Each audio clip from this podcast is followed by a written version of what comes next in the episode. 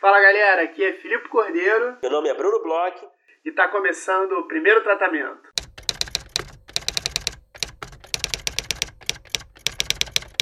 Fala Brunão, tudo bem? Fala Filipe, como você está hoje? Bruno, eu tô bem, eu tô acompanhando aí pelas suas redes sociais sua viagem à Bahia, Opa. que agora você já está de, de volta, né? Morrendo de inveja, porque eu sou um fanzaço da Bahia. E queria saber o que, que, você achou desse estado, que é quase que um estado de espírito. Querida, a Bahia é linda, né? A Bahia é linda. Bahia... É eu tava querendo muito viajar só para poder falar na voz do Caetano isso, sabe? Poder dizer isso.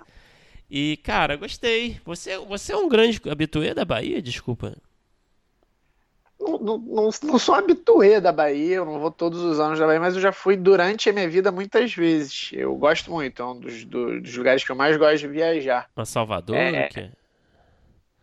Cara, eu já fui para vários lugares diferentes. Eu já fui para Salvador, eu já fui para Morro de São Paulo, já fui para Maraú, eu já fui para Itacaré, eu já fui para Ilhéus.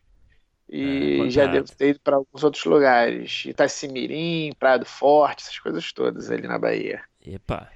É, não, eu fui é... pra Praia do Forte, né? É, quem me acompanha nas minhas redes, né? Vê tantas fotos maravilhosas. E, enfim, foram só alguns dias, cara. Pra relaxar, descontrair, comer e beber pra caceta. Curtiu as tartarugas? Estava rolando tartaruga lá? Vi, fui ver lá o Projeto Tamar. Visitei as tartarugas. Gostei de visitá-las. Gosto de tartaruga. Você gosta de tartaruga, Filipe? Eu gosto de tartarugas. Eu acho que todo mundo gosta de tartarugas, né? Eu acho que deve ter gente que não gosta de tartaruga, se você pesquisar um pouquinho. Será que tem gente que não gosta de tartaruga que joga plástico no mar de Não, eu não acho que chega. Não, não. eu não acho que chega nesse nível de ódio, né? De querer assim exterminar a tartaruga propositalmente. Mas eu imagino que deve ter gente que não curte tanto é, esse, esse tipo de animal, sabe? Sei, mas e me conte mais, é, como é que tava? Pode até parecer um pouco de ignorância, mas é, tava com óleo nas praias lá? Não, assim, eu não, eu acho que eu peguei uma, uma época já que já tinha se, pelo menos ali na, nessa região, já tinha se resolvido essa questão, pelo que eu pude é, ver ali, né? É, pelo menos superficialmente. Então eu não peguei. Muito peguei. calor, água quente, é... muitos drinks, tomou suas pina coladas tomei, na beira do mar. Tomei. Pra quem não sabe, aqui eu fui para um desses resorts aí, all inclusive, esses parques temáticos aí, basicamente, né, da Bahia. e é isso que eu fiz, eu fiquei lá enchendo o rabo de pina colada.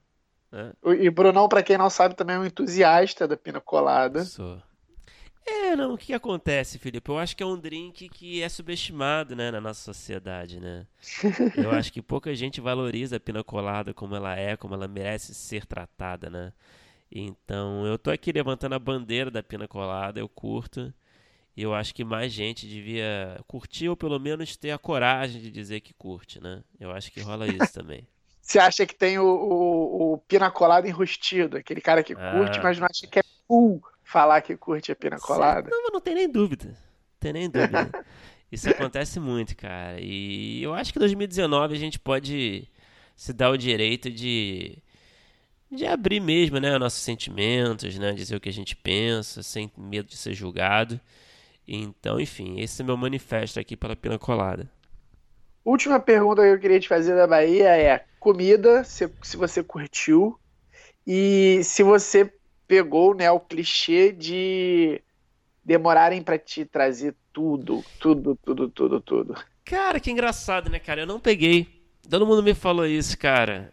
Mas eu não é, peguei. Mas esse teu esquema resort é. aí, o tratamento deve ser gringo, né? Você foi em restaurante mais local, assim? Não, eu fui, não. Aqueles eu... passeios de barco que vai numa ilha que tem um restaurantezinho pequeno, fez alguma coisa dela? Não, isso eu não fiz, mas eu fui para Salvador também. E e dei um rolezinho ali, saí um pouco do hotel, né?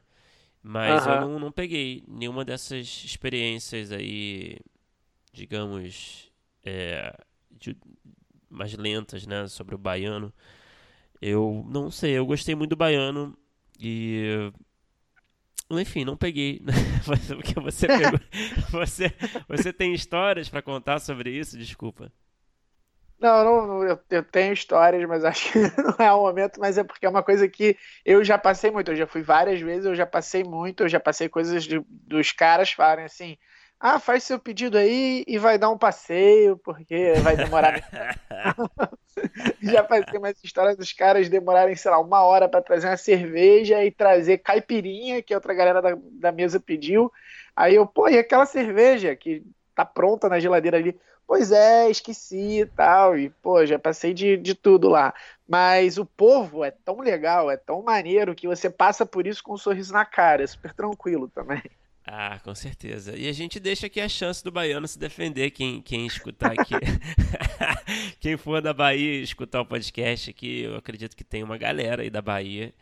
É, por favor, escreva uma carta aí pro Filipe, defendendo aí a, essa área e o orgulho do seu povo enfim. Mandei não... uma passagem também que para eu, eu checar o que, que mudou aí na Bahia, que será sempre não, mas enfim, cara, resumindo assim, eu não, eu não tive nenhuma experiência negativa. É, eu gostei muito da, da, da viagem, dos lugares é, para onde eu fui.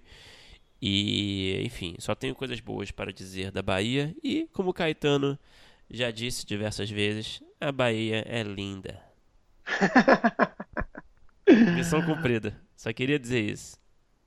Bom, Brunão, que bom que você gostou. Eu, eu fui um entusiasta quando eu soube que você estava indo para a Bahia dessa viagem, porque eu, eu sou meio suspeito para falar.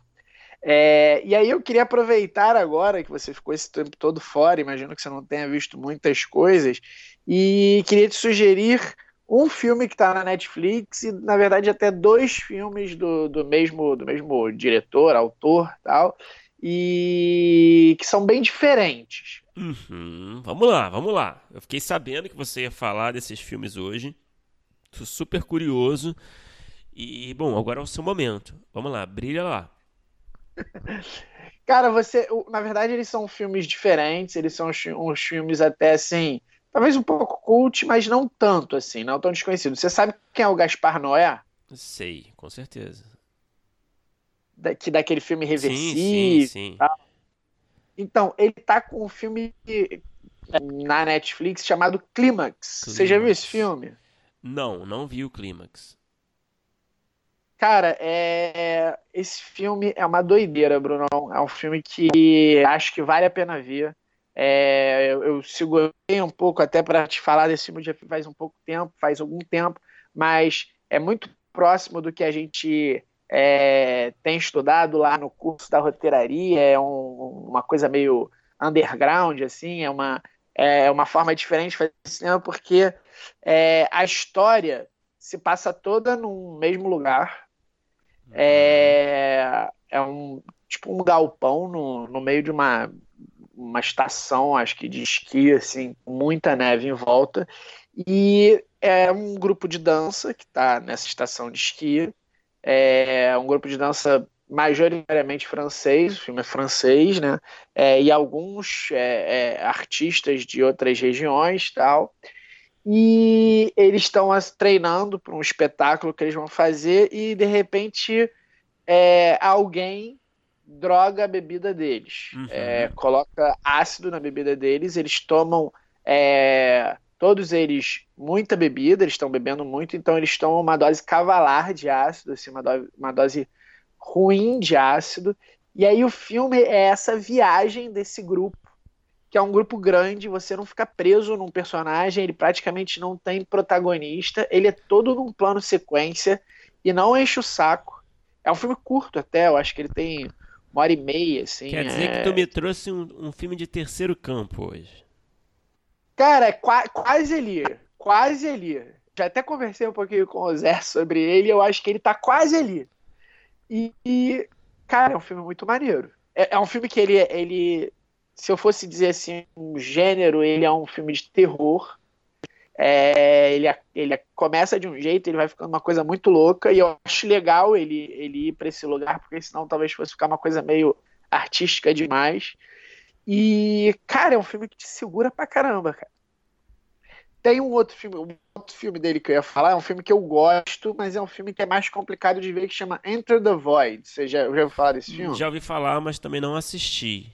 Mas em português Esse... é, é. Como é que é em português? Deixa eu ver se eu descubro ele em português. É Viagem eu, eu Alucinante, né? Pode ser. É isso, é isso. É, é Viagem Alucinante, é uhum. é isso mesmo. Eu, eu vi, eu fui procurar esse filme porque é, todo final de ano, né, o Tarantino ele faz umas listas de filmes, né? Você sabe disso, né? Sim, claro.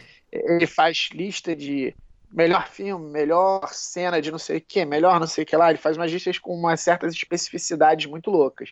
E dessa, de, de, desse filme, ele falou que era a melhor cena de créditos de abertura.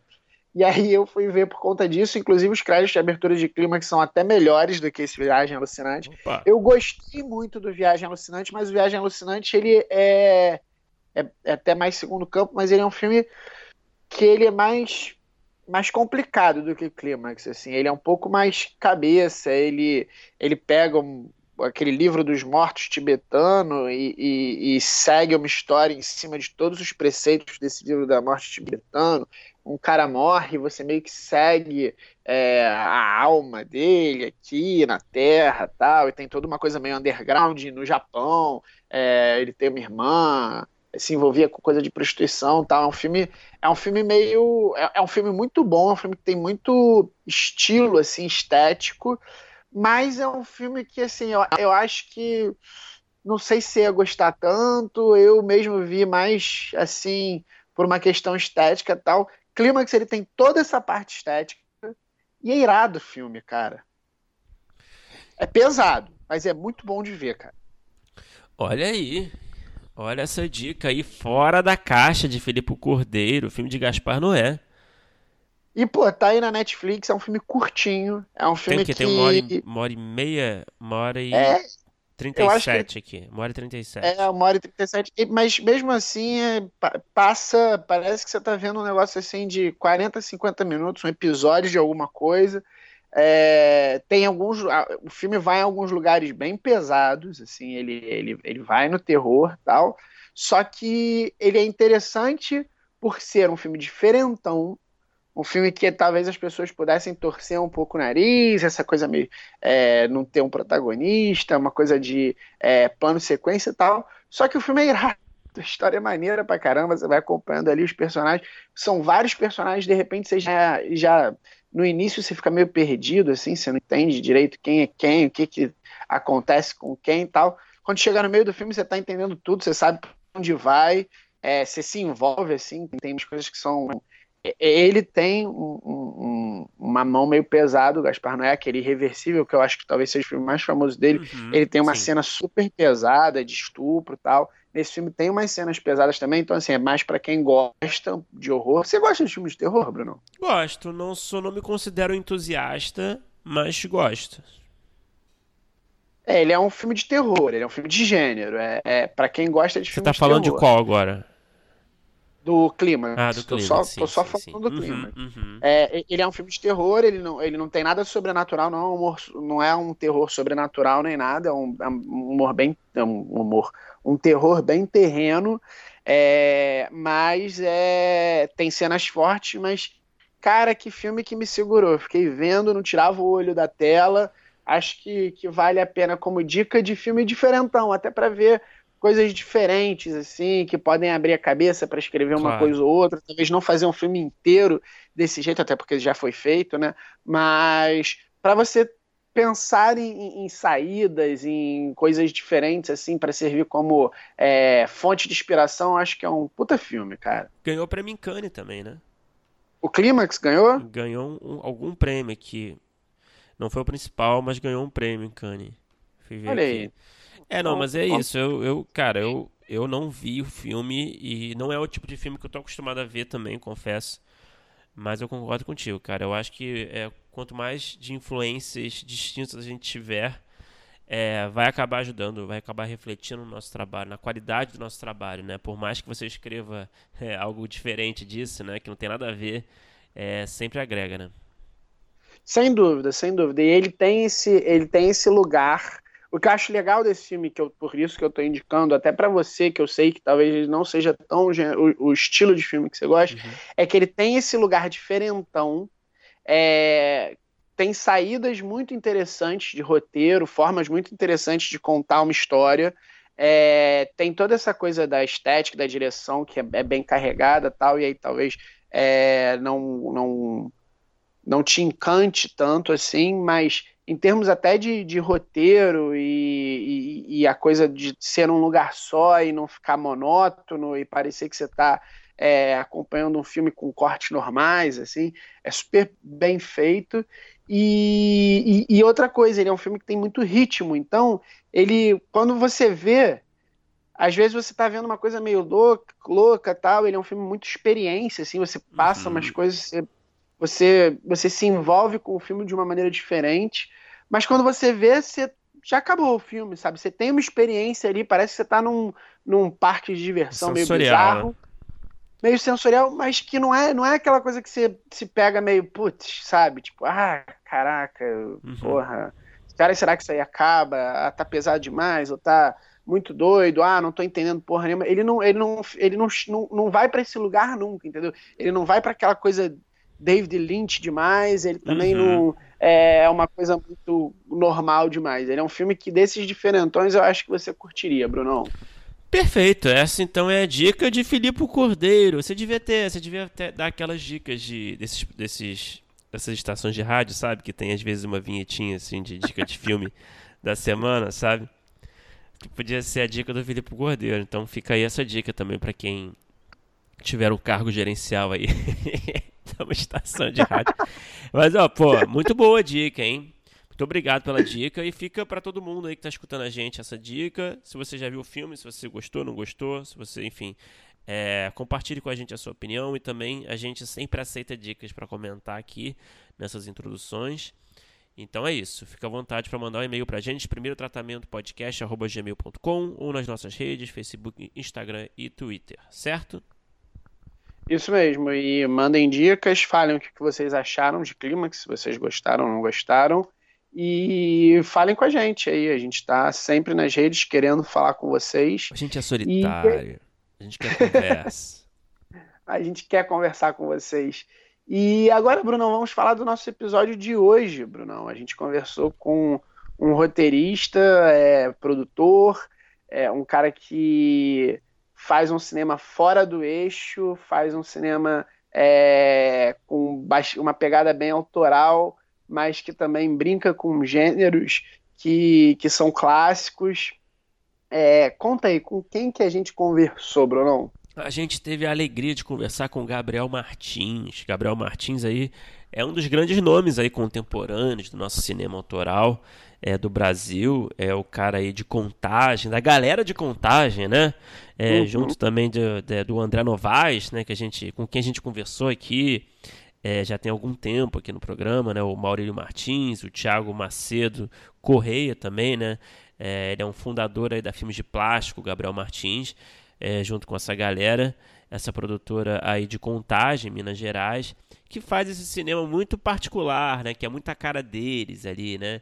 É muito mineiro e, e fala assim é, de de, de temas do cotidiano, né? Com muita naturalidade, com diálogos muito naturais, né? Um cinema muito interessante. E o Gabriel, ele é diretor do No Coração do Mundo, é roteirista e diretor do No Coração do Mundo, junto do Maurílio Martins, que é um filme que esteve há pouco tempo atrás é, em cartaz, né, em circuito por, por todo o Brasil. E, enfim, é um filme aí que, que eu curti bastante, como todos os filmes que eles fizeram, que eu pude assistir dessa galera da Filmes de Plástico. E foi um papo com a cara mesmo deles, né? É, o Gabriel é gente fina demais, é, eu curti muito papo é, quando ele fala assim das, da, da, das inspirações dele, tinham vários filmes bem legais que ele fala é, no final da conversa. Ele escreveu alemão também, né? Uhum. Eles trabalham é, bastante com o Rodrigo Teixeira na RT, né? Ele falou um pouco sobre isso.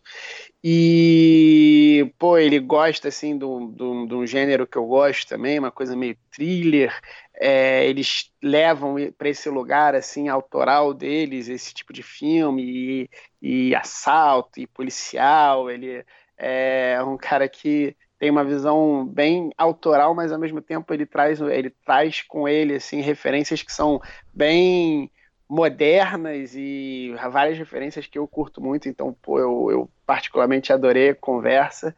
E pô, espero que vocês curtam como a gente com, com o que foi gravar essa conversa aí. E vamos escutar esse papo que tá muito bom.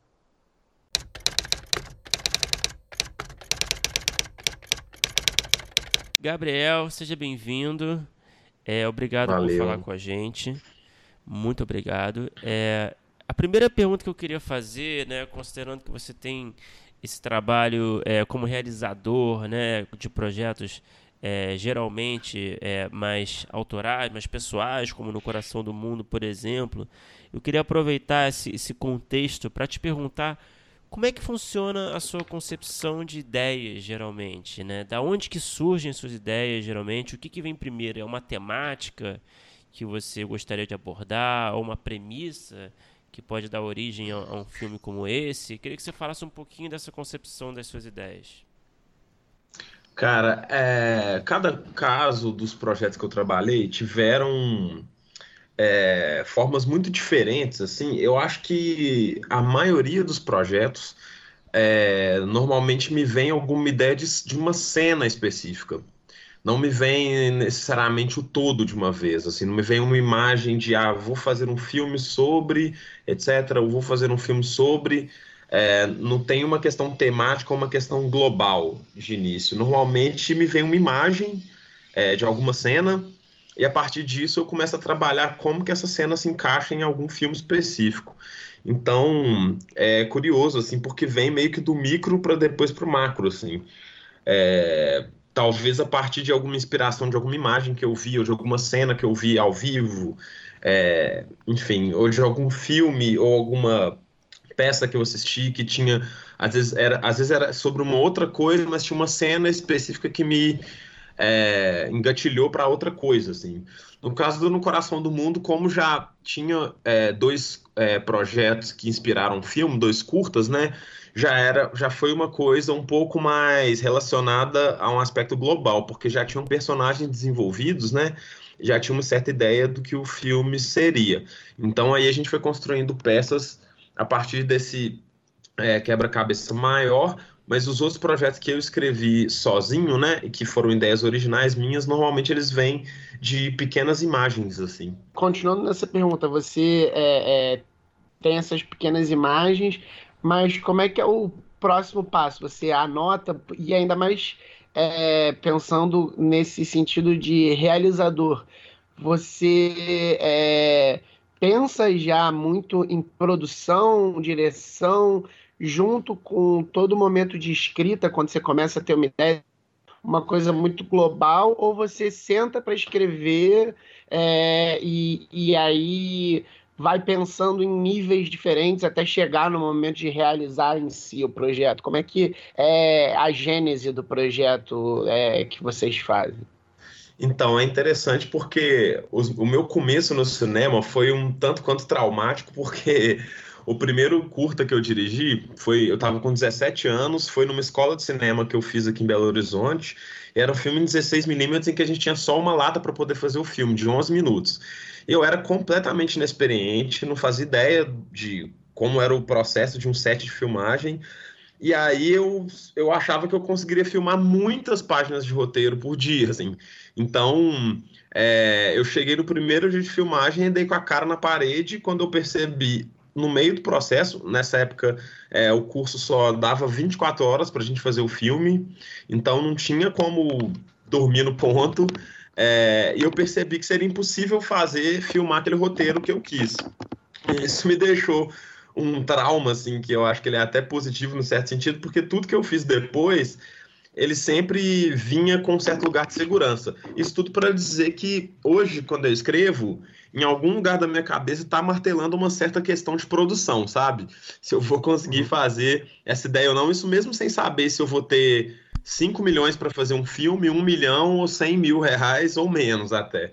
mas essa questão de algo que seja possível de fazer, é, querendo ou não, tem martelado minha cabeça, é, que eu acho que é uma, um pouco desse lugar do diretor que que está no meu lugar de roteirista, assim. É, eu penso bastante quando eu estou escrevendo, logo é, depois desse passo de vir com a ideia, para mim começa a estruturar uma certa. A partir dessa ideia vem quem são os personagens, ou a personagem, ou o personagem dessa história, e aí eu começo a pensar esse personagem no mundo, assim. É, qual que é esse mundo, o que, que ele significa, é, o que, que esse universo proporciona, o que, que esse universo não proporciona e qual é a situação, né? E acho que inevitavelmente vem pensando já gêneros, vem pensando já alguns códigos é, conhecidos pelo cinema e como a gente pode subverter esses códigos também, que eu acho que para mim sempre me pareceu interessante uma certa quebra um pouco de paradigmas, né? É, subverter um pouco a expectativa de quem está vendo o filme, é, mas a direção ela tá um pouco presente, que é até um desafio, porque o meu primeiro trabalho de longa, o meu primeiro roteiro de longa que eu escrevi na vida não foi para mim, né? Foi o alemão do Zé Eduardo Belmonte. É, e foi um roteiro que era isso, né? Um filme que já tinha, antes mesmo dele ser feito, era uma história que aconteceu, né? Baseada em uma história real, numa cidade que não era a minha cidade, é, num contexto que eu não tinha tanta familiaridade e com muito pouco tempo para poder escrever e uma ideia original que não foi minha.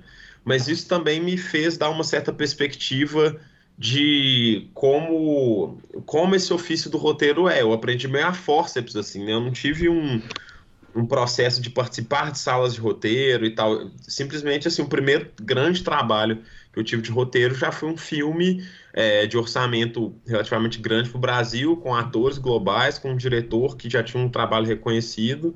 De repente eu estava vendo esse meio. Então foi, um, foi uma, uma, uma, escola um pouco assim de como estruturar e como pensar a ideia é, num espaço que eu não estava confortável, né? E eu pensava muito em direção, mesmo não sendo eu quem ia dirigir. Eu, eu o roteiro que eu escrevi e entreguei para o Belmonte, ele tinha muitas indicações de direção. E ele, mas ele, o que, que ele achou disso?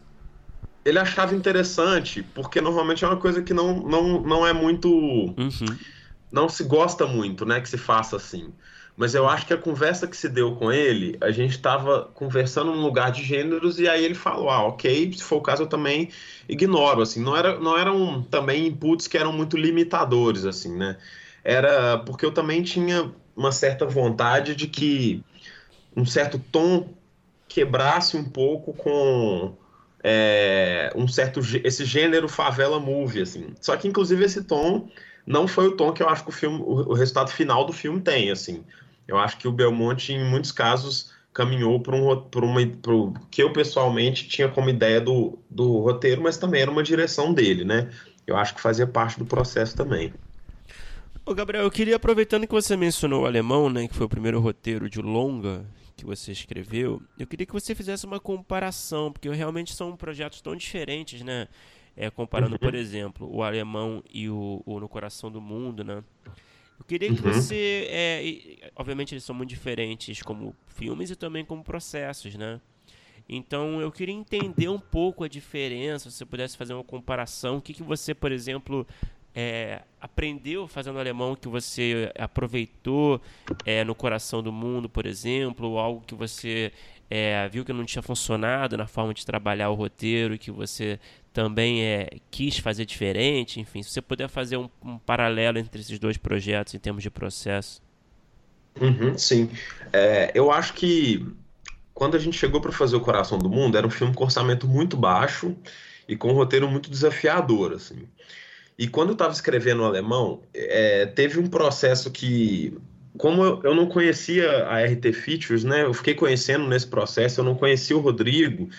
E tinham várias pessoas ali, tinha o Belmonte, tinha o Rafael, várias pessoas opinando no roteiro, e que isso me colocava num certo lugar de que eu, que eu tinha uma confiança grande nas ideias e tinha uma vontade muito grande de testar várias coisas, ao mesmo tempo era um roteiro que tinha que passar por escrutínio de várias pessoas e poderia simplesmente dar errado. Então, uma coisa que o alemão me construiu é uma agilidade e uma facilidade de pensar planos B, Cs e Ds, assim, sabe, para cenas.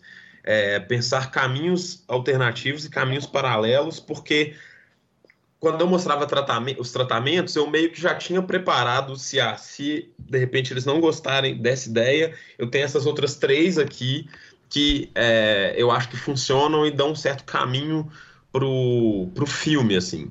É, eu acho que o alemão, por se passar quase o tempo todo num lugar de enclausuramento, me fez treinar muito um tempo de diálogos, mais do que o que esses diálogos podem dizer, mas como que ele, a gente consegue sustentar esses diálogos como um ponto de atenção para o filme, que no fim das contas, No Coração do Mundo veio a ser um filme muito assim também, né? Um filme muito de diálogos. Uhum. Então, o alemão meio que me ajudou a ter um prazer enorme de escrever diálogos, inclusive diálogos que, eu, que foram mantidos no filme, assim, que diziam respeito a histórias minhas, assim, antigas, histórias que eu tinha ouvido, e coisas pessoais, assim, que eu acho que eu consegui colocar e que talvez eles não. É, talvez outro diretor ou outro grupo não aceitaria, né? Queria que talvez fosse uma coisa mais neutra. Eu acho que foi possível colocar um certo toque pessoal lá e cá, mas para mim essa ideia de resolver situações sob pressão, que já está desde lá de trás que eu falei das minhas primeiras experiências, o alemão não foi diferente, porque se não me engano, de quando eu recebi o convite até a entrega do roteiro foram no máximo dois meses, assim. Caramba. Então foi Caraca. muito. Foi uma escrita muito rápida, assim, sabe?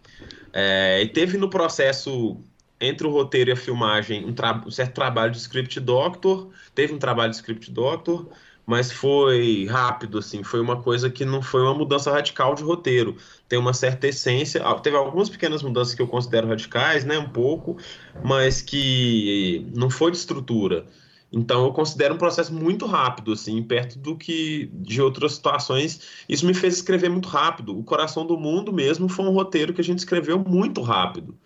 É, eu acho que o alemão me colocou nessa pressão e hoje eu consigo escrever mais rápido do que eu acho que normal e resolver essas situações mesmo. Que, que eu acho que o alemão já foi um, um, um começo de, de, de primeiro roteiro, de longa, muito desafiador, porque é muito difícil escrever, sendo que não existe necessariamente um deslocamento de espaço, assim, né? Criar as elipses é muito difícil, fazer elas se tornarem incríveis, não se tornar muito enfadonho, enfim. E o que, que você lembra, assim, de, de ter feito diferente, assim, que você viu, é, que você trabalhou no alemão ali, é, sei lá, é, alguma parte do processo que não te agradou e que você quis fazer diferente depois? Depois. É, nesse, é... No, seu, no seu longo que você dirigiu, então um longa mais pessoal.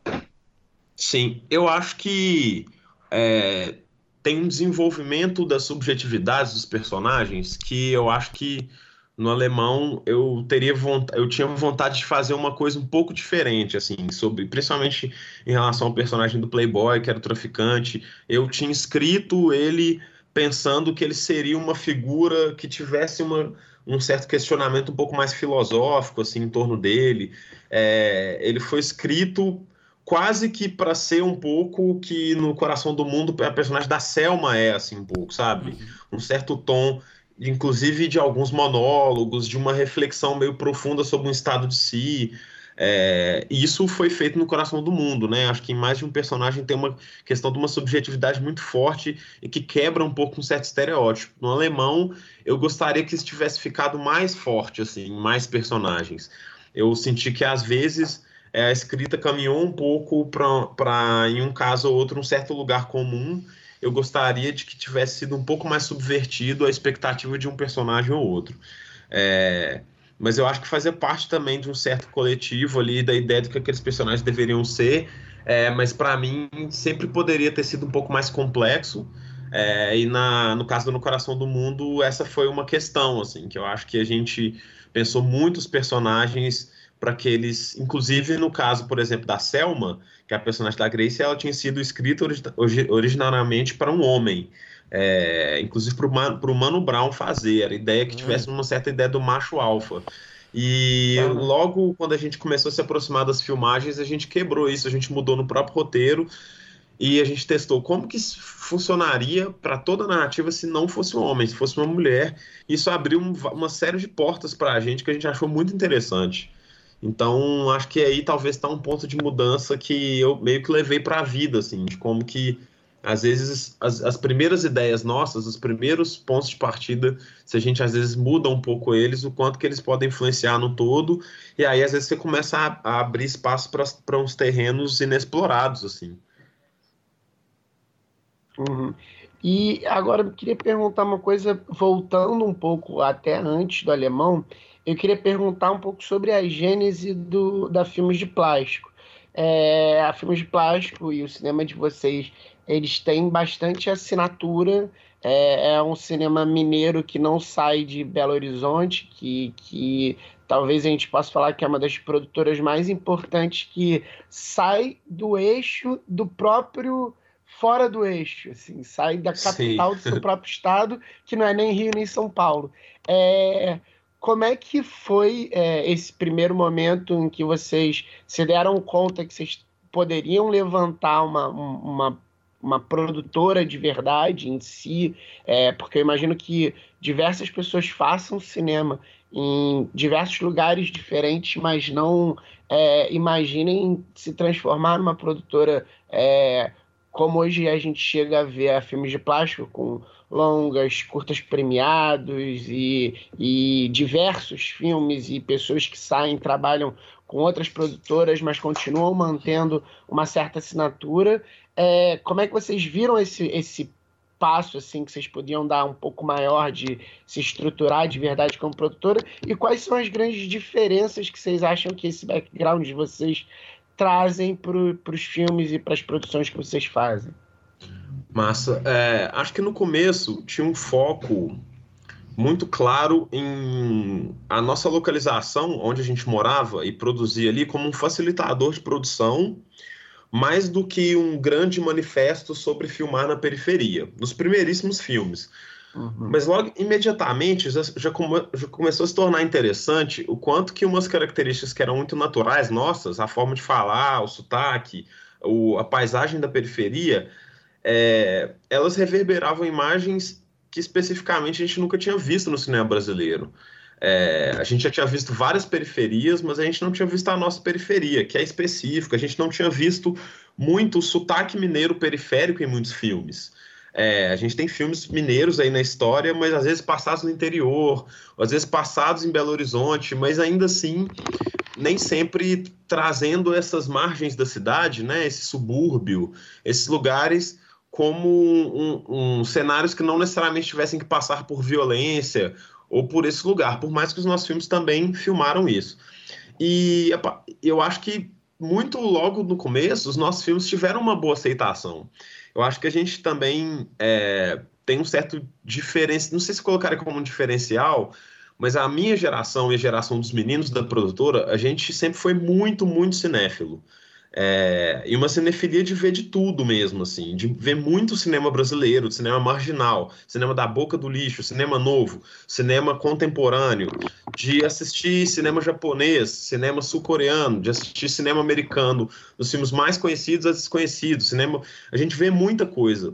E eu acho que é, esse, a partir do momento que esses filmes começaram a ser vistos ali pelo, por 2000, quando a gente abre a produtora em 2009, que na verdade a gente não abriu um CNPJ, né? A gente começou a assinar filmes de plástico em 2009 com o filme de sábado. Daí até 2011, em dois anos, já tinha rolado muita coisa. Assim, a gente já tinha ido para Brasília, ganhado prêmio de melhor direção, já tinha feito Fantasmas do André, já estava já, já tava pensando muitos filmes e as pessoas já estavam reconhecendo um pouco que a gente era um grupo, algumas pessoas, né, em alguns festivais.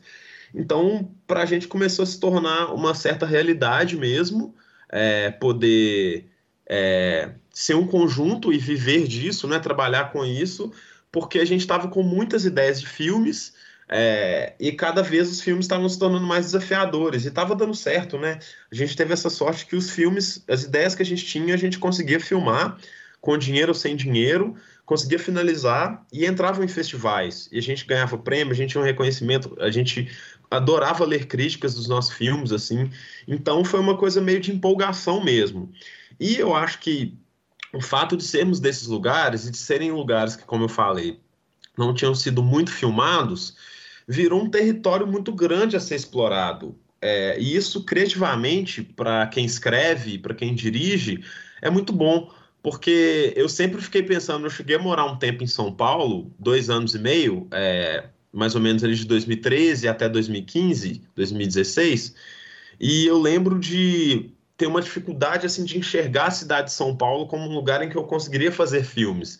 Eu acho que eu até conseguiria fazer filmes, é, nessa, mas nessa época eu continuava filmando em BH, né? Eu estava indo e voltando, mas eu, eu sentia a cidade muito filmada. Eu tinha aquelas imagens. Eu, sinto isso um tanto com o Rio também, que eu acho que tem mil outros rios de janeiro ainda para serem vistos, porque é muito grande, né? Tem muito lugar, mas tinha uma coisa daquele lugar ter uma certa impressão já para as pessoas.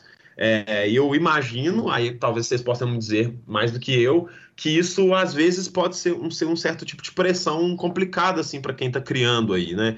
É, principalmente se você quer fazer uma coisa diferente, né? E no nosso caso, a gente estava realmente falando e trazendo um lugar para a tela que eu acho que tem muita gente que só sabe que existe uma cidade que chama Contagem por causa dos nossos filmes. Com certeza. então eu acho que isso é interessante, saca?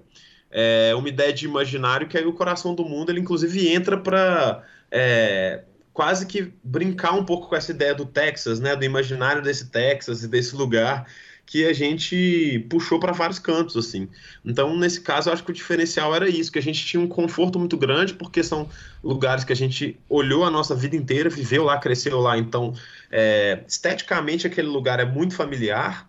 É, ao mesmo tempo, quando você liga uma câmera e faz filmes de gêneros diferentes, que os nossos filmes são diferentes entre si, né? É, os meus próprios filmes são muito diferentes entre si. É, eu acho que dá uma, uma energia criativa muito grande mesmo, assim. Isso eu acho bem legal. E como é que funciona nos bastidores da, da Filmes de Plástico? Vocês é, se envolvem criativamente nos projetos de todos? É, vocês ficam palpitando? Como é que é essa, essa colaboração?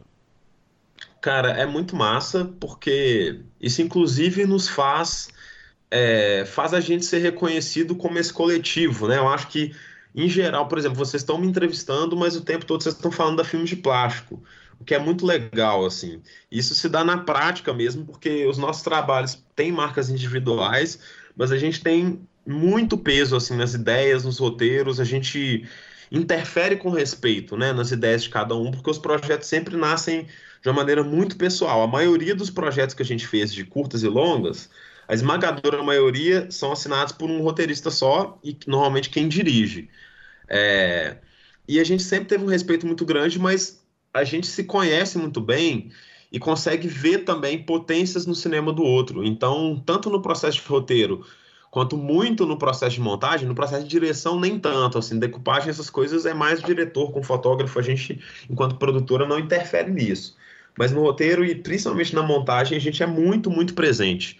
Então, muito, muitas ideias, assim, que ideias sensacionais que ficaram no filme, no resultado final, e que muitas vezes não vieram do roteirista, de quem escreveu.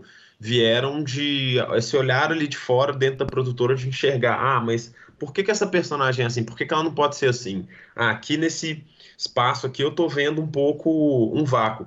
Tanto que essa colaboração é tão grande que muitas vezes, para escrita de edital, é, muitas vezes eu já escrevi carta do diretor em nome do André, saca? Ou junto com ele. Uhum. Porque a gente conhece tão bem o cinema do outro e o que, que a gente quer fazer, que se mistura assim um pouco, né? E a gente consegue, inclusive, separar o lugar de cada um. O André dirige e escreve de um jeito que eu não necessariamente escrevo assim. Meu, eu faço um processo de outra forma, mas ao mesmo tempo eu sou influenciado por ele. Então, ao longo do tempo, a gente também vai vendo sinais dos cinemas do, de, do outro no um, assim, sabe? Porque a gente convive muito tempo junto, a gente normalmente assim sempre é, existe esse momento do pitching, né, entre a gente, é, de, porque assim a gente está pensando numa produtora que tem três diretores, né? Então, tem que existir uma lógica de qual projeto vai ser o projeto da vez, né? Então, a gente sempre está é, fazendo pitchings ali dentro e também entendendo qual projeto a gente vai ser, vai julgar para cada edital, qual projeto a gente precisa fazer primeiro, qual projeto precisa de tal orçamento ou tal orçamento. Então, essa parte coletiva de se auto-influenciar, ela é muito, muito forte, assim. Eu acho que até mais do que em outras produtoras, pelas experiências que eu escuto, assim. E, Gabriel, ontem a gente estava tendo uma conversa com um amigo nosso que estava deixando a gente um pouco deprimido é, por conta de todo é, é, esse contexto político que está acontecendo e de como estão olhando para o cinema em geral. Como é que vocês que, que trabalham nesse cinema é, que começou muito é, pequeno, de certa forma, vocês você falou que faziam filmes com muito pouco dinheiro e tal, e, e, eu vejo hoje em dia que vocês cresceram muito. Eu imagino que vocês produzam de uma maneira muito diferente hoje em dia do que há 10 anos atrás. Como é que você vê é, e pensa até seus projetos para os próximos anos? Você também está pessimista? A gente talvez até esteja querendo escutar alguma coisa boa nesse momento. Não sei se o Bruno está assim como eu, mas como é que você é, é, vê é, você é uma pessoa que está há 10 anos produzindo, é, o momento de mercado, você está vendo diferenças, você está mais ou menos assustado, está esperançoso, talvez com esse dinheiro de fora, esses streams, não sei. Como é que você vê esse momento? Dá nossa? uma animada na gente, Gabriel, por favor.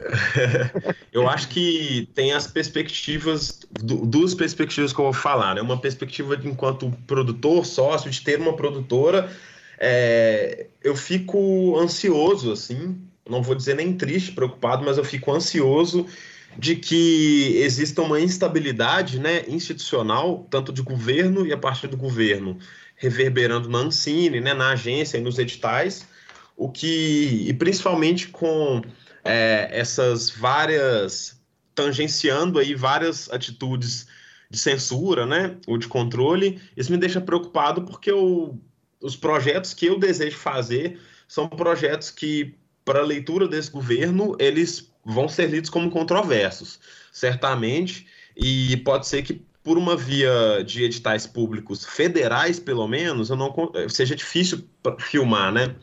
É, ao mesmo tempo, é, dito isso, eu tenho visto esse ano mesmo uma série de projetos de várias pessoas interessantes, não necessariamente figuras antigas, figuras novas, conseguindo ganhar editais, como o Brasil Cinemundi, ganhar. É, é, é, participar de rodadas de pitching e projetos serem premiados, como Brasil Cinemundi, BR Lab, Rio Content, tipo, projetos interessantes, assim, saca? Que eu acho que é, me parecem caminhos legais. Eu acho que é, quem está fora do Brasil produz cinema estão é, pensando o que está acontecendo com a gente. Eu acho que de alguma forma estão interessados em ver o nosso cinema. Então, curiosamente, existe uma demanda clara, assim, é, de que esse cinema brasileiro seja visto, principalmente nesse momento, a, a, se ver pelas seleções em festivais internacionais, né, desse ano, que todos os principais festivais do mundo tiveram filmes brasileiros quase todos nas suas competitivas principais, desde janeiro até agora. Então, acho que isso demonstra alguma coisa. É, essa chegada da Amazon, Netflix com mais peso aqui, né, talvez, eu fico bastante desconfiado quando isso se torna uma prática ou uma solução para um problema político. Um que eu acho que isso joga as pessoas um pouco acreditarem no na esfera privada como uma resolução de problemas, né? E isso é uma grande mentira, porque não vai ter espaço para todo mundo. Eu acho que se de repente vira uma espécie de monopólio, né? A Netflix, a Amazon, como os detentores da produção audiovisual nacional, ou a via principal, é, eles podem fazer o que quiser, né? Eles podem é, fazer filmes no preço que eles quiserem. É, e eu acho que isso também é, não, não, não me parece que vai refletir, pelo histórico da produção da Netflix, uma diversidade de produção nacional que os editais e os arranjos regionais conseguiram refletir, né? Porque a esmagadora maioria dos projetos da Netflix são filmados em Rio ou São Paulo, mesmo tendo uma temática que possa se passar fora. E isso é, a gente passa a voltar a um cenário brasileiro de anos atrás que era bem mais bem menos interessante, né? Eu acho que o que os editais dos arranjos regionais fizeram é, foi construir novas possibilidades no cinema no Brasil que, por exemplo, fizeram com que o Kleber chegasse onde está, que a gente chegasse onde a gente está. é, que a gente tem hoje cinema de horror sendo feito na Paraíba. Acho que tem muita coisa acontecendo no Brasil, uma cena em Porto Alegre fortíssima, né? Então, é, eu acho que isso me faz desconfiar de que sejam apostadas fichas nessa esfera privada, não é como a gente está pensando como produtora. Eu acho que politicamente tem que se lutar para que os editais continuem. Eu acho que a gente está falando de uma esfera federal, mas esse ano mesmo rolaram editais aqui em BH, né? Eu abri um edital novo que não existia antes, teve um edital que aumentou os recursos. Então, não é o fim do mundo assim também, né? É uma constante ameaça, mas as coisas estão de alguma forma é, tentando, tentando se fazer acontecer, por mais que o cenário não seja dos mais importantes, mas por isso que eu coloco a palavra ansiedade, não tristeza, porque a cada dia é uma novidade, né? Uma novidade positiva, uma novidade negativa, e a gente não sabe, é meio difícil dizer com certeza, especular o que vai acontecer. A isso todo foi a minha parte como produtor, né? Agora a minha parte como uma pessoa criativa, todo esse momento que a gente está vivendo, ela me deixa com mais vontade de falar sobre as coisas que eu quero falar. Ela me deixa com mais urgência e isso criativamente eu acho muito potente. Assim, eu me sinto mais empolgado do que nunca para fazer cinema. Eu tenho falado isso com as pessoas assim que essa tristeza é, ela vem por pensar que principalmente pessoas que estão começando a fazer cinema agora podem ter um caminho muito duro pela frente, mas também não é a primeira vez que acontece isso, né, no cinema brasileiro.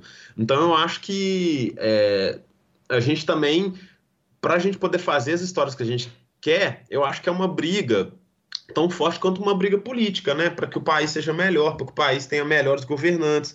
Então eu não consigo dissociar essas duas coisas.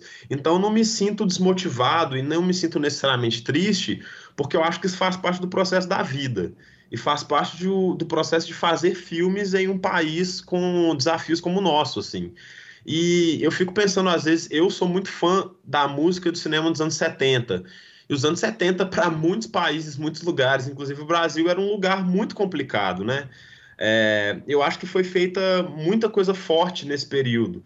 Então eu, eu, sinto também que a gente vai ver nesses, nesses próximos anos em que o Brasil é, vai estar tá sobre um governo muito ruim para todo mundo. É, que eu acho que a gente vai ver muita potência criativa. Eu acho que tem muita gente no cinema fazendo coisas muito fortes. Eu acho que é, é, triste falar isso, né? Que a gente necessite de um momento de fundo do poço, mas eu acho que é uma, é uma questão histórica, assim, sabe? Eu não vejo como, como uma perspectiva derrotista. Eu acho que é, uma, é um, um momento desafiador e eu me sinto desafiado para poder, através do cinema, pensar o país de uma forma diferente. Olha, perfeito. Eu acho que foi mais otimista do que eu imaginei. Agradeço as palavras.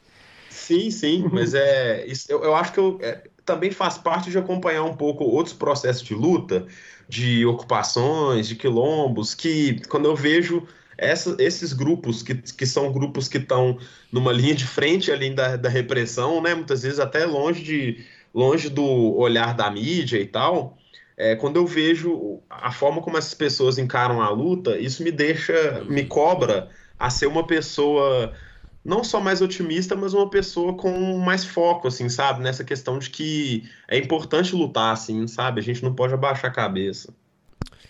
Gabriel, mudando um pouco de assunto, é, voltando, quer dizer, voltando para frente agora, né? Falando do, do, No Coração do Mundo, é, o longa surgiu a partir de dois curta-metragens, se não me engano, né? O Contagem Sim. e o Dona Sônia pediu uma arma para seu vizinho Alcides, certo?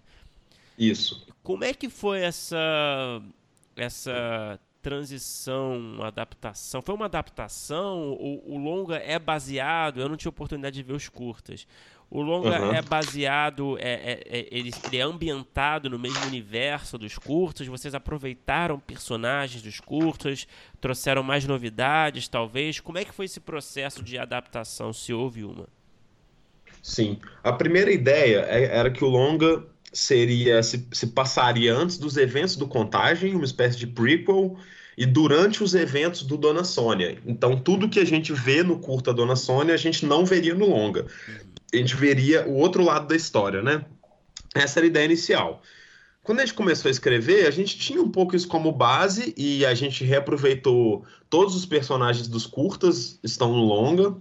é, praticamente todos. No Dona Sônia tem um personagem que ele não volta no longa. É, só que a gente começou a escrever e aí começaram a surgir outros personagens, a personagem da MC Carol, que não existia nos curtas, a personagem da Grace, que não existia nos curtas. E a gente começou a entender que não, não seria tão necessário a gente se prender também pela, pelo que os curtas ofereciam para a gente criar um longa-metragem que seria um filme com outros caminhos, assim, é, feito muitos anos depois. Então a gente pegou alguma coisa que estava ali na gênese daqueles personagens, mas no curta-metragem algumas situações a gente não conseguiu nem explorar devidamente, né? São personagens que são bem coadjuvantes, quase não, a gente não entra no universo próprio. E como a gente entraria nisso no longa, se a gente tivesse que remeter até visualmente, né, como eles eram no curta, coisas assim, eu acho que iria empobrecer um tanto o longa. Então a gente passou por um processo de se libertar um pouco, mas no fim das contas até que vira uma certa referência interessante, assim, porque eu acho que tem uma essência ali preservada e depois de todas essas voltas que a gente deu, no fim das contas, continua fazendo sentido ser uma história que se passa antes do contagem, durante Dona Sônia.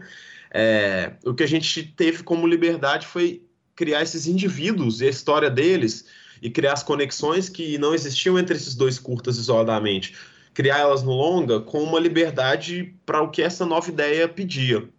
E então, na verdade, a gente começou a partir um pouco dos curtas, mas imediatamente se libertou um pouco deles e foi entendendo os aspectos que o longa teria como uma face própria. E quando a gente começou a escrever o longa, é, o assalto foi o que puxou a coisa toda. Uhum. E aí, dessa ideia de que teria um assalto em algum momento, é, começou a virar um pouco mais um filme coral, assim. Então a gente entendeu, já sabia que o filme ia, ia em algum momento desencadear naquele assalto, mas o antes e essas relações ali que se dão no bairro, elas foram só crescendo, assim, o filme foi um roteiro que, do que ele era no início até o resultado final, ele foi crescendo muito em personagens, a gente foi meio que se apaixonando um pouco por as figuras e foi desenvolvendo mais elas, tanto que tem muita, muita, muita coisa filmada, que não entrou na montagem final. Todo o salão que a personagem da Babi trabalha, a gente filmou o salão, tem várias cenas do salão. É, a gente realmente escreveu um roteiro de longa que poderia ter virado uma série de vários episódios. E como é que foi é, é, em termos de referência para você trazer para No Coração do Mundo? É, tem essa coisa de filme de assalto, tem essa coisa da, de, de plot diferente, tal. Você, você bebeu em muitas fontes, você como é que você trabalhou assim para escrever esse roteiro? Eu acho que mais é, uma referência, mais referências é, que fazem parte de um aspecto espiritual e da vida, mais do que, necessaria, do que necessariamente se vê no filme. Eu acho que muito forte Michael Mann, é, Abhishek Pong, que aí já vão para do, dois, dois cinemas completamente diferentes, né?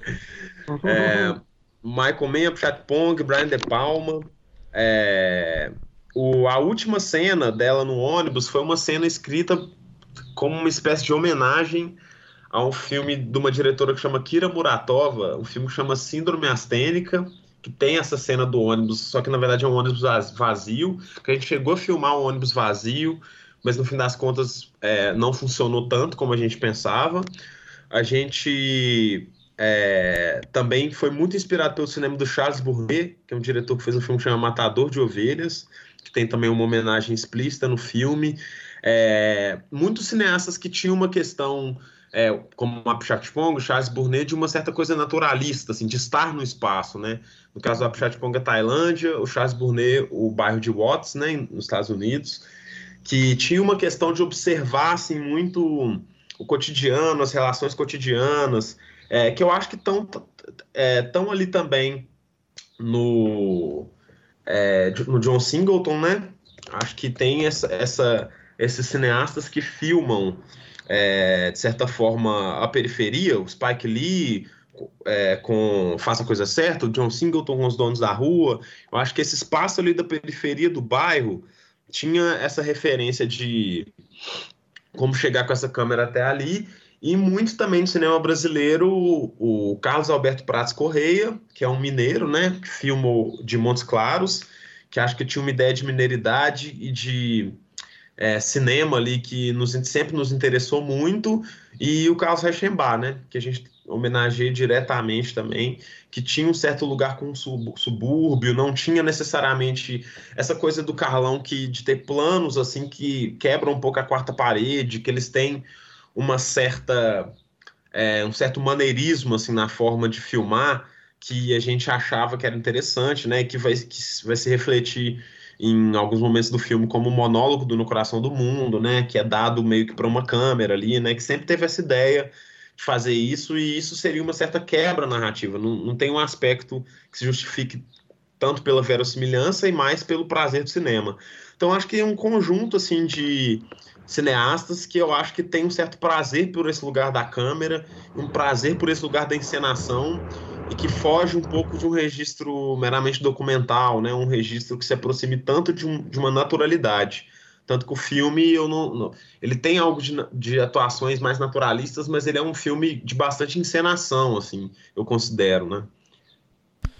Gabriel, eu queria que você falasse um pouco dessa dinâmica de parceria com o Maurílio Martins, né? Que escreveu e dirigiu, escreveu também, né?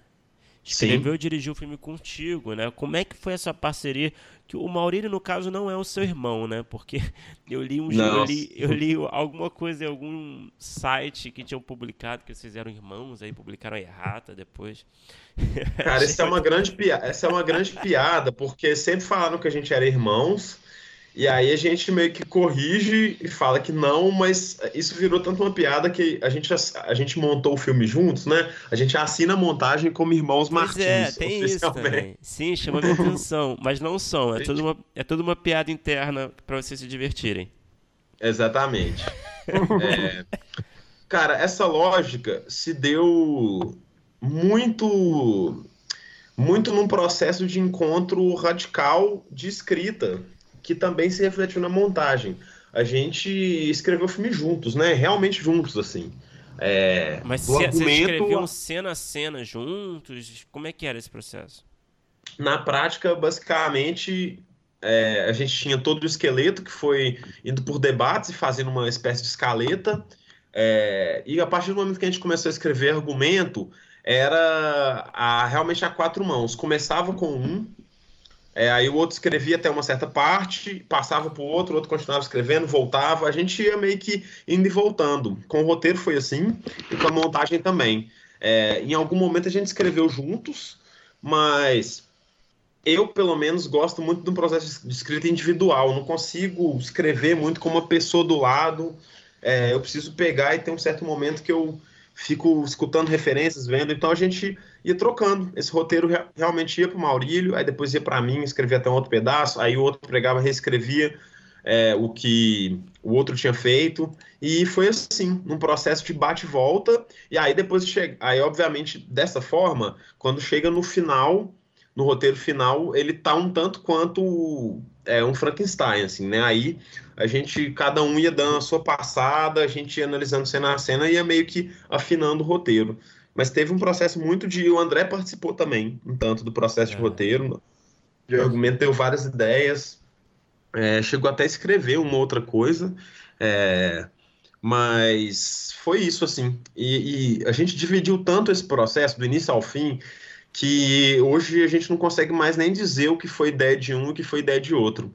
A gente tem uma vaga ideia de algumas coisas, mas a gente não consegue, não consegue de fato afirmar, né? Ah, isso eu escrevi, isso tem várias coisas que já viraram meio dos dois, assim, inclusive coisas que as pessoas chutam que foi eu que fiz, foi na verdade o Maurílio e o contrário acontece também.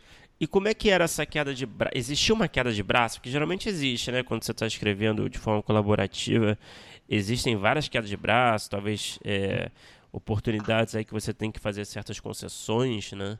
É, como é que era isso? Você é, trabalha bem com esse tipo de coisa? Vocês escolhem suas batalhas? Cara, isso teve que acontecer inevitavelmente, mas é tão engraçado que assim esse projeto especificamente ele nasceu tanto Tão, nasceu tão desse conjunto, tipo, não, não foi um projeto que eu convidei o Maurílio para fazer comigo ou o Maurílio me convidou sempre foram, fomos nós dois por causa do Contagem, né? Que foi um curta que a gente dirigiu junto. Uhum. Então, inevitavelmente, é, a gente se juntou. E tem uma coisa também que, em um roteiro como esse, que envolve tantos personagens, que eu acho que também é, tem coisas que eu sou mais apegado e que o Maurílio é mais apegado.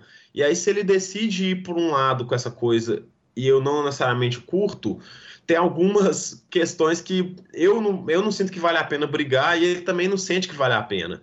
A gente teve algumas discussões ao longo do processo, mas nenhuma realmente é, ela esbarrava em questões muito fundamentais do roteiro, porque esse alicerce do que o filme seria, ele sempre foi muito claro, muito claro mesmo, assim, o que tornou o processo naturalmente é, é, que seria naturalmente difícil de dirigir com duas pessoas, ele se tornou bem mais fácil porque, no fim das contas, em momentos de indecisão, a gente sabia o que que, o que, que a gente queria desde o início. A gente sabia onde era a base desse roteiro, de onde que esse filme nasceu, para onde que esse filme caminharia. Ele nunca se tornou uma outra coisa completamente diferente, sabe? Ele já nasceu sendo um pouco isso que ele tá na tela, assim, enquanto vontade, enquanto é, retrato, enquanto personagens. Tanto que essas decisões, ah, vamos mudar tal personagem que é homem para mulher, nunca foram recebidas assim como controversa por um e por outro, nunca foi recebido como uma coisa que, ah, não pode ser assim. Sempre era uma coisa de meio, ah, por que não? Vamos testar. E aí, para as escolhas desse filme, o nosso gosto estava batendo muito, né? O nosso gosto pessoal tava as influências eram meio que as mesmas para os dois assim. Então não, não tenho nem como muito colocar grandes questões porque foi um processo muito conjunto e muito harmônico assim eu diria. Uhum. e Gabriel você falou é, no início da entrevista que você é, gostava de ler as críticas do início dos seus trabalhos tal é, segue assim? Você ainda se dá bem com a crítica? Como é que é seu, seu, sua relação com, com crítica? Você lê todas? Você gosta? Você gosta mesmo quando é, não são muito elogiosas? Como é que é a sua relação? Cara, é engraçado porque o Inácio Araújo, que é um dos nossos críticos heróis, assim, que é, que eu considero pra caramba, assim, o Inácio, quando a gente foi com contagem para Brasília, o Inácio estava no público, escreveu coisas lindas sobre o filme. É, sempre foi um cara que a gente teve como referência. A gente era doido para ele ver esse filme e ele falou coisas positivas, mas falou coisas muito negativas sobre o coração do mundo. Ele falou coisas negativas que a gente achou bem problemáticas, assim, enquanto uma crítica também, né? E é interessante, assim, que algumas coisas a gente lê, eu continuo lendo. O Maurílio, acho que lê até mais do que eu.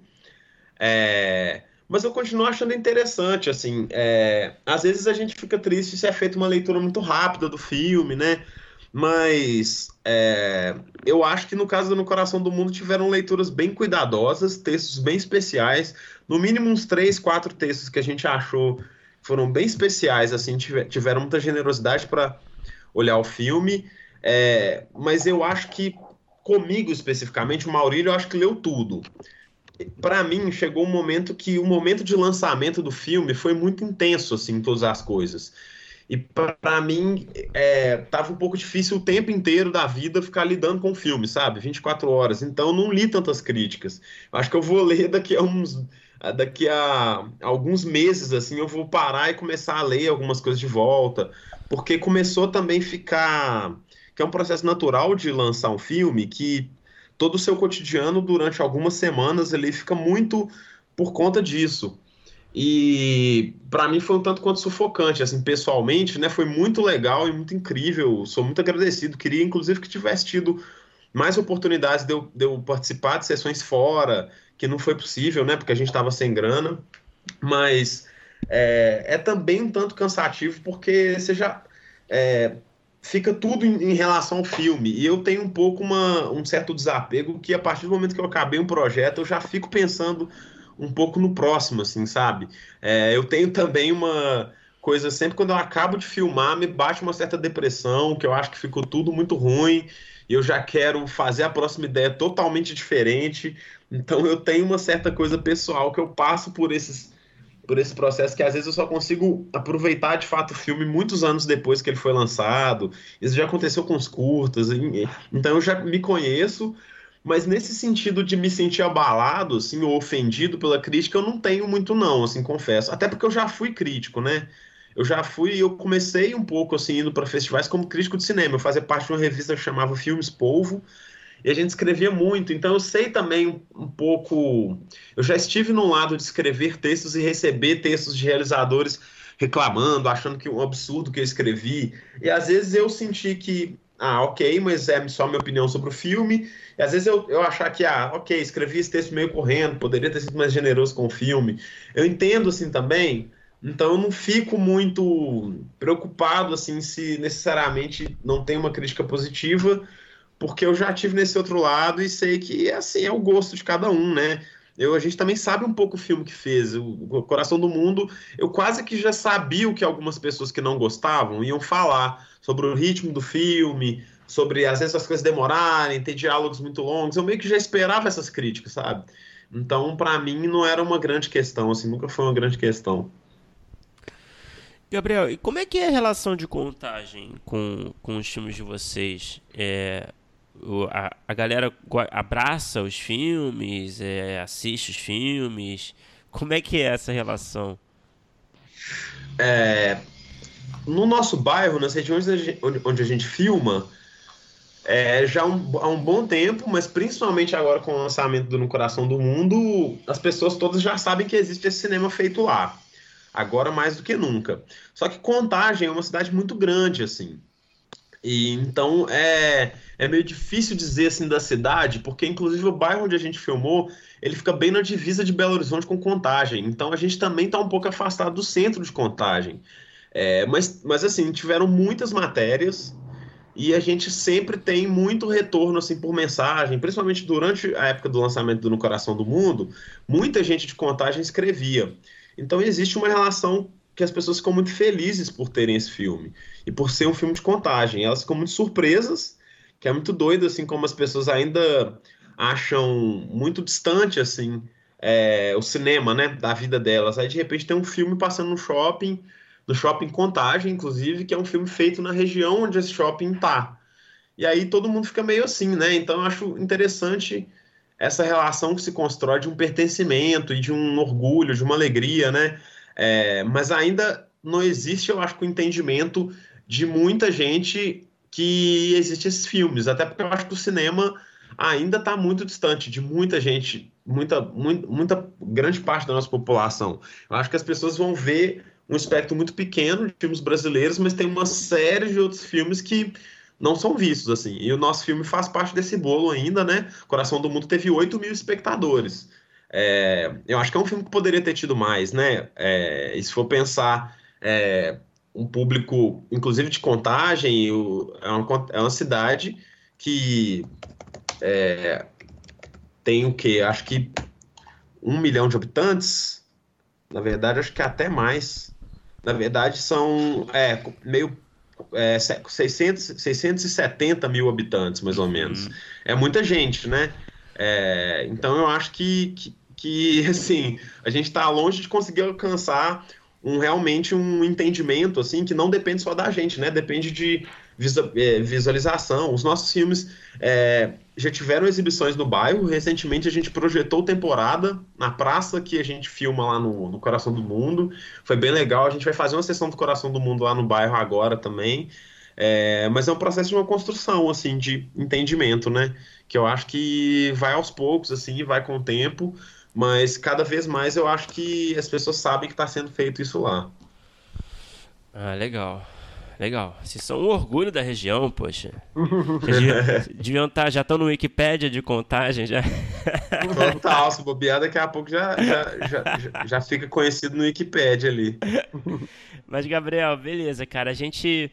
O papo tá muito bom, mas a gente, bom, não temos muito tempo, mas infelizmente a gente tem que ir pro último, pro bloco final, né? A gente faz as mesmas perguntas para todo mundo com que a gente conversa no final.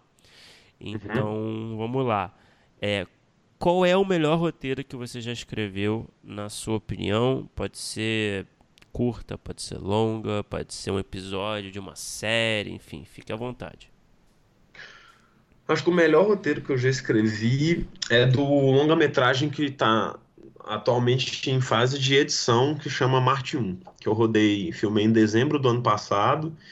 E eu acho que é o projeto que eu escrevi que, enquanto roteiro, sem falar do filme, porque o filme ainda está se construindo, mas enquanto roteiro é o projeto que eu fiquei mais orgulhoso e, curiosamente, de todo, tudo que eu fiz, é o projeto que eu tive mais feedback de toda a equipe, assim, de cabeças de equipe até assistentes, assim, que le, leram e fizeram questão de me escrever no momento em que leram, falando que estavam muito emocionados com o roteiro. É, isso nunca tinha acontecido com nenhum filme que eu fiz é, que eu escrevi, das pessoas me escreverem, várias pessoas da equipe escreverem relatando sobre a sensação de ler o roteiro. Então eu, eu sinto que esse foi o melhor roteiro que eu escrevi até hoje, foi o do Marte 1. Tem, você pode falar mais um pouco sobre o, o filme ou é, tem sigilo? Não, não. É, a história é sobre. É, a gente acompanha uma família entre outubro de 2018 até fevereiro de 2019, mais ou menos.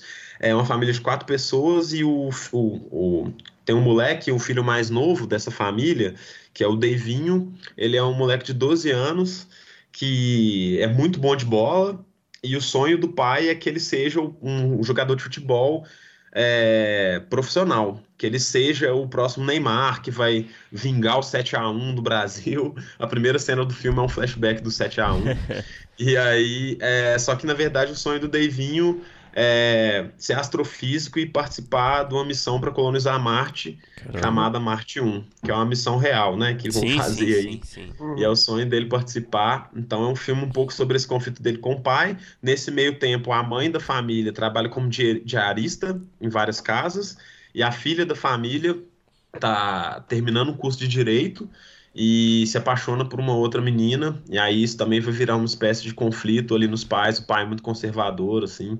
Então é um filme sobre esses quatro personagens.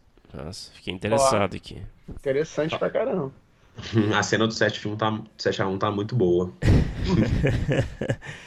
e Gabriel, qual foi o pior roteiro que você já escreveu? Cara, o pior roteiro. O pior roteiro teve um roteiro que foi o segundo filme que eu fiz na vida, que ele chama Más Notícias para Franco, que é um roteiro que que era, que era um roteiro que eu fiz uma adaptação, inclusive, de um conto do Luiz Fernando Veríssimo, que ele até liberou para eu fazer na época de graça. Só que eu achei que era um roteiro. É, não ficou um filme bom, eu acho que era um roteiro também meio imaturo, assim, que eu acho que eu não conseguia aproveitar as coisas mais legais que a história tinha, assim. É, não acho que é um roteiro horrível, mas das coisas que eu escrevi é a coisa que eu acho menos interessante, assim. Sem dúvida. É um curta-metragem chamado Más Notícias para Franco. Uhum. Eu tenho, inclusive, nem tenho a cópia desse filme. Eu tenho que pegar essa cópia desse filme e destruir. Pra assistir fazer uma sessão tortura. Ou destruir. Eu não tenho vergonha de mostrar os filmes ruins também, não. Acho que eles fazem parte do processo. Claro, claro. E, Gabriel, qual, qual é o filme ou série, qual, pode ser nacional, estrangeiro, que você assistiu e falou: caramba, queria ter feito isso, queria ter escrito isso? É. Putz, tem que ser só um, só um, né? Não, pode falar, pode. Não, pode ser mais é, de um. Se quiser é, fazer um, sei lá, um, alguns nomes, fica à vontade. Sim, eu acho que eu falaria três, assim. É... Mal dos Trópicos, do Apchat Pongo Eracetacu. Corra, do Jordan Peele. E Fogo contra Fogo, do Michael May. Olha aí. Ó. Bem diversa a lista, hein? Esses são invejas pesadas, assim, tipo, porra, caralho. Pô, eu assisti o Fogo contra Fogo de novo agora há pouco tempo. É maravilhoso esse filme, né? É perfeito, né? Eu acho um dos filmes perfeitos, assim, aqueles que dá tudo no lugar, assim. É, eu tô, tendo, eu tô dando uma decupada, eu tô dando uma estudada nele. Pô, que filme, que, que delícia esse filme, é muito bom. É, né? sensacional. É, é, eu tenho vários casos de inveja por aí, mas esses são é, é, ah, e. Ah, não, acho que é isso. Acho que são isso. Eu teria pensado num, em algum filme nacional, mas talvez do Carlão Reichenbach, o Alma Corsária. É um filme também que eu tenho uma relação. Alma Corsária, única e exclusivamente porque tem uma cena da pastelaria espiritual no meio do filme, que é uma das cenas mais incríveis que eu já vi na minha vida E acho que menos do que até o filme inteiro, essa cena da pastelaria espiritual é a, a cena que eu tenho mais que eu tenho mais inveja de que, de que eu teria queria ter feito essa cena. Inclusive, eu quero fazer um filme, um longa-metragem. Eu tenho um projeto de um longa-metragem para ser feito sobre essa cena, assim. Gabriel, para encerrar, talvez você tenha respondido aí é, já na pergunta anterior, mas de qualquer forma, vamos lá. Qual é a melhor ideia, a, ideia ou um roteiro que você tem escrito, é uma ideia que você tem desenvolvida, que está ali, que ainda não foi realizada, que você está ansioso, aguardando a chance de vê-la, enfim, realizada, seja no cinema, seja na TV, enfim.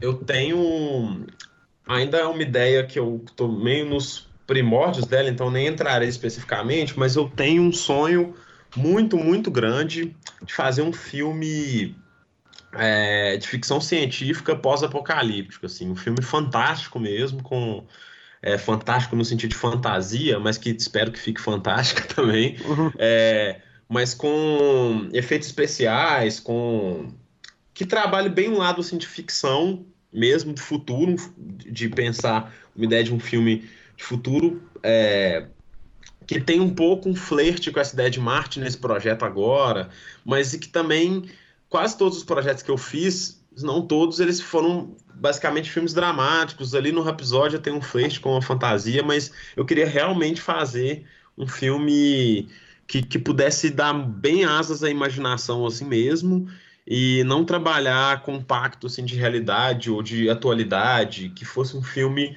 para pensar uma outra ideia assim de futuro, de afrofuturismo também. É, então, é um, um projeto que está meio assim no sonho é essa ideia desse filme de um futuro pós-apocalíptico, fantástico e que envolva naves espaciais, etc. Mas aonde que está a contagem oh. nisso aí?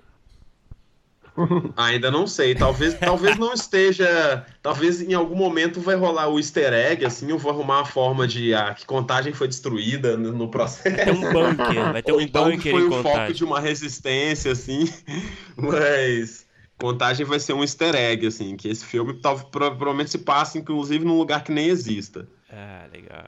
Ó. foda, foda. E que, na verdade, assim, é uma coisa que...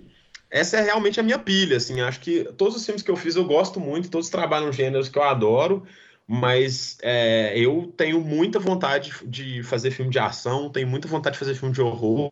Eu pude experimentar um pouco disso no episódio que eu dirigi do Nó do Diabo, mas eu tenho vontade de fazer mais, assim, esse tipo de filme. Que filmar a cena do assalto no coração do mundo foi das coisas mais legais, assim, que eu já fiz. Então, aquilo ali deixou um gostinho de fazer um filme que tivesse mais isso. Perfeito, Gabriel. Bom. Pô, é incrível. Ficamos na torcida aqui.